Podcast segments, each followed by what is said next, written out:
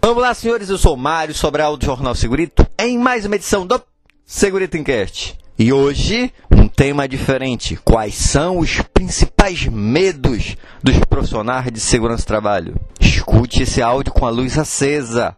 É logo depois da vinheta. Segurito, segurito, segurito, segurito, segurito, segurito, segurito, segurito. Encast. Fiquei pensando aqui quais eram os principais medos que eu tinha ou que eu tenho como profissional de segurança do trabalho. E aí listei 10 itens. E lógico, vou tentar também dizer o que, que a gente pode fazer para que esse medo não seja tão grave assim para a gente. Então, o primeiro é não conseguir começar a trabalhar. E esse é um medo de muito recém-formado. E eu sempre falo o seguinte: o recém-formado, o que ele tem a oferecer é estudo e dedicação. Ele não tem experiência, mas ele precisa ser melhor do que a média em relação a conhecimento técnico. Então ele tem que estudar muito mais do que a média. E lembrar que começar a trabalhar não é apenas trabalhar fixo em empresa. Então tem várias atividades que a pessoa pode fazer por meio de prestação de serviço, mas para tudo isso vai depender de muito estudo. O segundo item é não conseguir ou não saber fazer um item técnico solicitado na empresa. Então você entrou na empresa, já conseguiu o trabalho e agora vai realizar atividade. E isso não são só para profissionais recém-formados, tá? Quando eu entro numa empresa, já aconteceu mais de uma vez de pedirem para fazer alguma coisa que eu não domino. Ah, professor, mas só tem muitos anos de experiência. Como é que o senhor não sabe? Sou engenheiro de segurança. O engenheiro de segurança, ele tem as áreas que ele conhece mais e tem áreas que ele não tem como conhecer.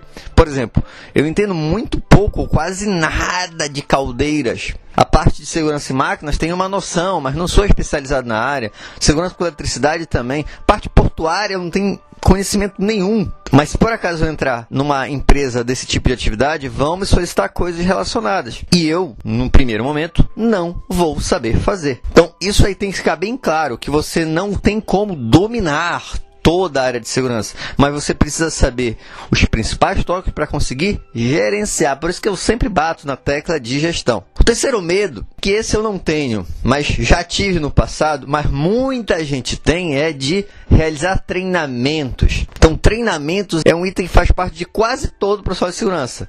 Quase todas as empresas a gente vai ter que dar algum tipo de treinamento, seja um DDS ou um treinamento mesmo, ou falar numa palestra de CIPAT. Sempre a gente vai ter que falar para os trabalhadores. E para isso também tem que estudar muito, mas também tem que se praticar. Se você não pratica, se você não realiza treinamentos, fica mais difícil de você melhorar nesse tópico. Quinto item, a empresa mandar fazer algo errado. Agora começa os mais cabeludos, né? Esse aqui eu já tive esse problema. A empresa pediu para fazer uma medição de calor seis e meia da manhã. E eu falei, não, mas esse horário não, não, é a realidade de disposição desse trabalhador. Não, mas aqui na empresa a gente faz isso. E aí eu tive que pedir as contas. Eu pedi demissão. Só que isso aconteceu num período da minha vida que eu já tinha uma estabilidade financeira. Não era um problema tão sério para mim ficar um período desempregado. Agora, eu não sei se eu tivesse no início da minha carreira, o que, que eu iria fazer.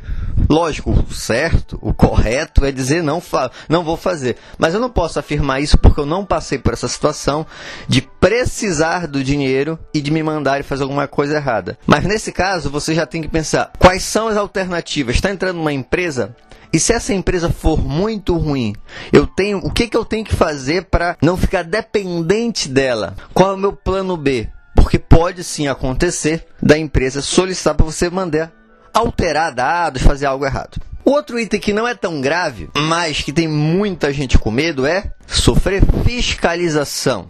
Logo quando comecei a trabalhar, eu tinha pânico de fiscal. Eu achava que eu estava ferrado quando aparecesse o fiscal. Hoje em dia eu acho até bom quando tem algum tipo de fiscalização na empresa. Por quê? Porque eu já identifiquei os problemas.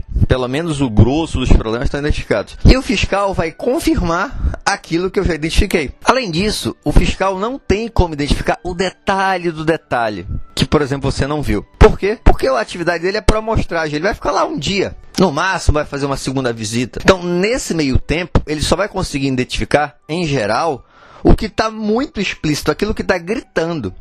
E isso, se você não viu, você também não está sendo muito bom tecnicamente.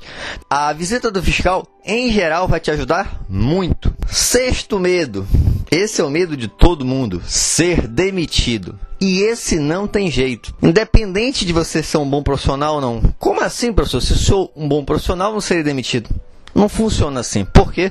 Porque depende da situação financeira da empresa. Eu trabalhei numa empresa onde tinha mil e poucos funcionários, mil e duzentos funcionários. E aí eu era o engenheiro de segurança de trabalho. Essa empresa foi diminuindo 800, 700, 600, 500 funcionários. E aí eu já não era obrigatório. Já não tinha obrigatoriedade legal de um engenheiro de segurança de trabalho. 400, 300 e pouco. E aí eu fui demitido. Eles até me aguentaram muito porque eles achavam que depois a empresa ia crescer de novo e gostavam do meu serviço. Mas eu fui demitido.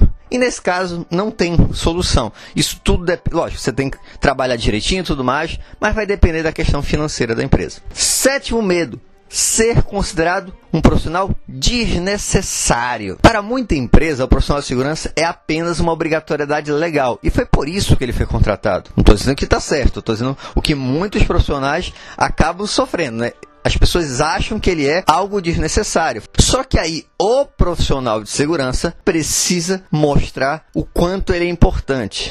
E eu já falei isso várias vezes em relação à questão de gestão e também na questão de custos. Como é que você vai fazer para provar para a empresa que investir em segurança de trabalho traz retorno financeiro? Eu tenho vários áudios, vídeos, até o meu segundo livro fala sobre isso, que é justamente um dos itens que faz com que a empresa perceba o quanto você é importante.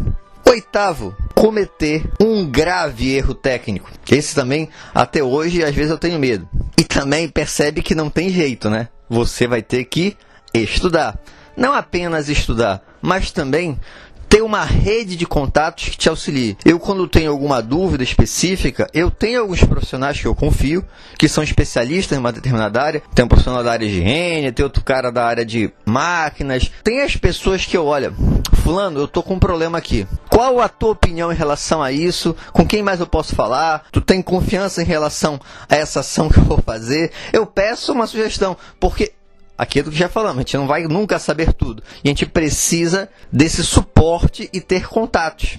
Os dois últimos eu fiquei na dúvida em qual seria o pior. Algumas pessoas vão achar que é o inverso, mas eu vou continuar essa sequência. Para mim, o penúltimo seria a minha empresa, na minha empresa ocorreu um acidente grave, o trabalhador perdeu um braço, perdeu um olho, ficou cego, alguma coisa assim, ou um acidente fatal. Esse é um dos medos que eu sempre tive. E quando eu trabalhava na construção civil, então, eu tinha pânico disso. Por sorte, nunca aconteceu nada. Eu digo por sorte porque eu já trabalhei em empresas bem ruins que poderia sim ter acontecido um acidente fatal. Só que um detalhe que é bem importante: ter um acidente fatal na sua empresa não significa que a responsabilidade foi sua. Eu conheço é, empresas em que houve um acidente gravíssimos ou acidentes fatais e que o grupo de segurança de trabalho era muito bom. E foi uma falha pontual, não da segurança de trabalho, mas da empresa como um todo. Então, se você está fazendo seu serviço de forma correta, pode até acontecer, mas não necessariamente será da responsabilidade do setor de segurança do trabalho.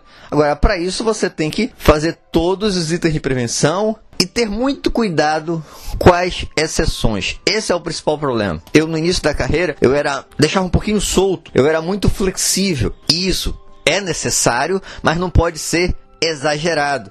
Porque quando é exagerado, você acaba expondo o trabalhador a situações que podem ter como consequência um acidente grave ou fatal. E o último item, que alguns vão concordar que o último seria o acidente grave ou fatal, mas na minha opinião é esse, é não estar emocionalmente preparado para os problemas do setor de segurança do trabalho. Esse para mim é o mais crítico, o medo que você deve tomar mais cuidado. Porque mesmo no caso de um acidente grave, um acidente fatal, de um problema sério que você não sabe o que fazer num primeiro momento, se você está emocionalmente preparado, você consegue raciocinar, você consegue correr atrás das informações e você vai dar uma solução para isso. Agora, se você não está emocionalmente preparado, você entra em desespero. Então, a questão emocional é primordial para o profissional de segurança do trabalho.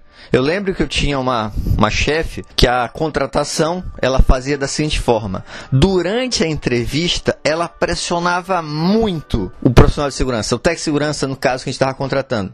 Eu lembro até uma vez que uma técnica de segurança começou a chorar. E lógico, aí nesse momento ela diminuiu a pressão e explicou que era uma forma de fazer a contratação. Por que ela fazia isso? Porque ela queria saber como esse profissional ia agir em uma situação de pressão. Não estou dizendo que é, que é uma forma correta de fazer a entrevista, mas eu entendia o motivo que levava a ela fazer isso. Então, se você não está preparado emocionalmente para essa área, é melhor desistir, porque faz muita diferença ter esta ter essa inteligência emocional para lidar com as pessoas, para saber o que fazer em momentos críticos. Espero que tenham gostado. Se gostaram, já sabe, né? Curte, compartilha. E tem alguma dúvida ou sugestão de pauta? É só mandar um e-mail para sobralj@hotmail.com. Um abraço e até o próximo programa.